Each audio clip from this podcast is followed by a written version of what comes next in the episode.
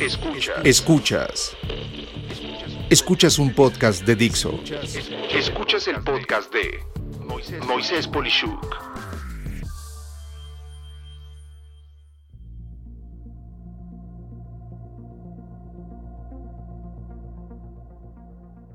La vida humana sí tiene un precio. ¿Quieres saber cuánto vale la tuya? Me duele mucho decirlo, pero desde el punto de vista económico, de los gobiernos, de las aseguradoras y en las decisiones médicas, en las guerras y el campo de batalla, y prácticamente en general, cualquier cálculo donde se debe de tener en cuenta cómo decidir quién debe morir y quién no, tristemente se escapa de lo que siempre hemos escuchado, y es que aparentemente decíamos que una vida humana no tiene precio. La verdad es que en la ciencia económica la vida humana sí puede calcularse con un valor, y esto obedece a frías decisiones en guerras, en tratamientos médicos y más precisamente en pleno 2020 en lo referente a vacunas, tratamientos e incluso quién recibe un respirador artificial y quién no. Existen varios criterios por más mórbido que suene para decidir cuánto vales tú, así de crudo. El primero de ellos en inglés se llama micromort y en español se traduciría como micromuerte. La rama de las matemáticas de la que proviene este concepto es el análisis de decisiones. Esto es la disciplina que comprende la filosofía, teoría, metodología y práctica formal para hacer frente a grandes decisiones con un enfoque formal donde en este contexto es con algún rigor cuantitativo.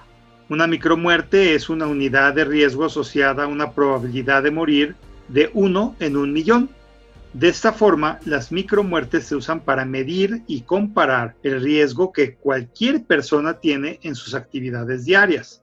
De esta forma, si una microprobabilidad es una probabilidad de uno en un millón, una micromuerte es una microprobabilidad de morir. Es importante destacar que las micromuertes sirven en eventos a futuro para efectuar evaluaciones aproximadas, ya que las circunstancias afectan mucho la probabilidad y qué impacto se tendrá. Si bien no es un evento seguro, sí nos sirven para efectuar una estimación de manera educada. Aquí te pongo algunos ejemplos. Bucear tiene entre 5 y 10 micromuertes asignadas para quien hace una inmersión. Paracaidismo, 8 por salto. Correr un maratón, 7 por evento. Viajar en un jet vale una micromuerte por cada 1600 kilómetros recorridos. Viajar en un auto es también una micromuerte por cada 402 kilómetros recorridos. Dar a luz con cesárea tiene asignadas 1.170 micromuertes por parto y cada vez que se consumen 1.4 cigarros, esto es casi un cigarro y medio, implica una micromuerte. Con los datos anteriores vemos que una aplicación de las micromuertes es medir el valor que los humanos ponen al riesgo.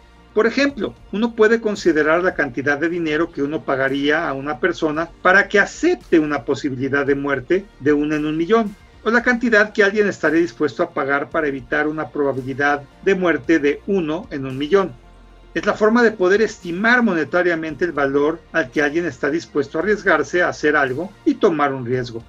Este valor fue calculado, por ejemplo, por el Departamento de Transporte de Estados Unidos en 6.2 dólares por micromuerte en el año de 2011 y otros estimados la evalúan en 2020 en 10 dólares por micromuerte, que según lo anterior es el valor de riesgo que alguien toma haciendo diferentes acciones en su vida.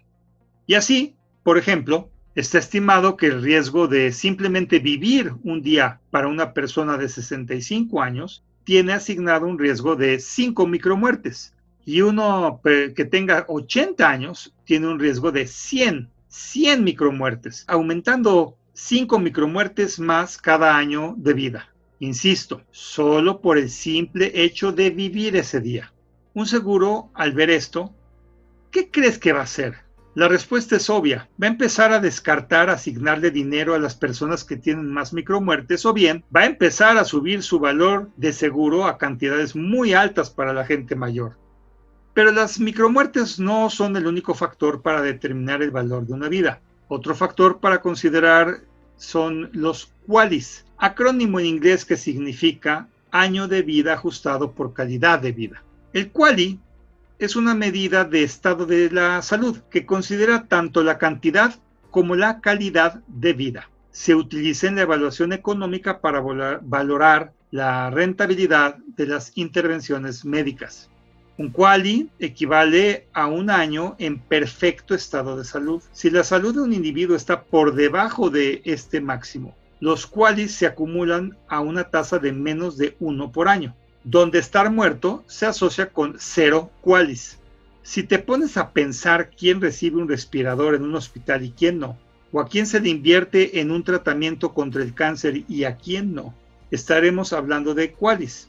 Dicho de otra forma, los datos sobre los costos médicos a menudo se combinan con los análisis de costos y utilidades en los análisis quali para estimar el costo por quali asociado con una intervención de atención médica. Este parámetro se puede utilizar para desarrollar un análisis de costo-efectividad de cualquier tratamiento.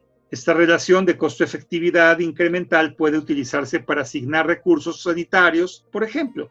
Así que ya sabes, si tú tienes 0.4 qualis y otra persona tiene 0.9 qualis, técnicamente esa persona será tratada antes que tú y puede que ni siquiera se te atienda a ti. Y de esta forma, en el amargo tema del valor de tu vida, llegamos al tercer factor a considerar, que son los WELBIS, o dicho en español, la calidad de vida ajustada a un año. Puesto de manera sencilla, mientras mejor sea tu calidad de vida, si se te hace una intervención, más peso tendrá el que tú seas quien se atienda contra alguien a quien, a pesar de mejorarle la vida, en realidad solo se le está alargando la agonía. Dicho en otras palabras, existen ocasiones en las que estar muerto es mejor que el dolor de vivir en extremo sufrimiento. Si tu calidad de vida promete ser muy buena, tu vida tendrá mayor peso que la de la persona a la que, aunque le logren salvar la vida, su vida no sea tan buena o hasta miserable. Con todo lo anterior, podemos ver que la vida para los economistas y otras ramas del conocimiento sí tiene posibilidad de tener un precio numérico muy claro, lo cual fríamente nos permite reflexionar que no somos finitos, pero en la medida en la que reducimos el riesgo e incrementamos nuestra calidad de vida, cuando menos es menos probable que se decida en nuestra contra al momento de competir con recursos médicos y el presupuesto. Piensa entonces, ¿en verdad estás valorando tu vida como se debe? Espero que estas ideas te ayuden a decidir un mejor futuro. Por favor, cuídate. Soy Moisés Polishuk y agradezco que me hayas escuchado. Hasta la próxima.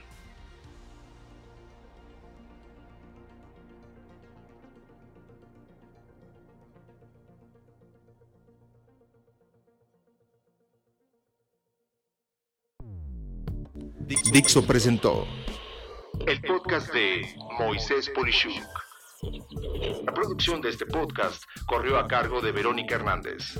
Coordinación de producción, Verónica Hernández. Dirección General, Dani Sadia. Voz y contenido, Moisés Polishuk.